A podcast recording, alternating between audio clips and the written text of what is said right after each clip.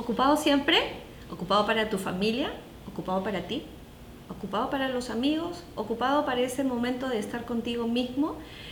La vida actual pues nos hace sentir y nos hace pensar y nos ha vendido la idea de que permanentemente tenemos que vivir ocupados. Te pasa a ti, me pasa a mí, le pasa a tus compañeros, le pasa a tu pareja, creo que nos pasa a todos. Sin embargo, el vivir en, sentirnos ocupados o como se conoce el crazy busy, que es una característica de una personalidad llamada la tipología probablemente nos ha ido alejando de ese sentido de que uno tiene que conectar también de manera consciente y clara de que no siempre nos aporta vivir ocupados. ¿Y por qué no siempre nos aporta vivir ocupados?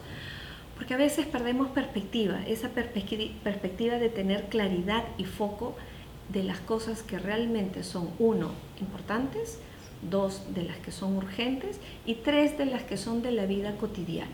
Yo te invito a que vayas revisando un poco ciertas características que yo te voy a ir mencionando de vivir en apuro y, en, y sentirnos ocupados de manera permanente.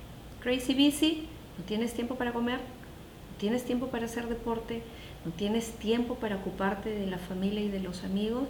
Y creo que uno de los puntos más importantes, no tienes tiempo para hacerte cargo de tu bienestar y de tu calidad de vida, son algunas de las contingencias que nosotros tenemos que manejar para que hoy podamos controlar cómo queremos vernos de acá a 5 o 10 años.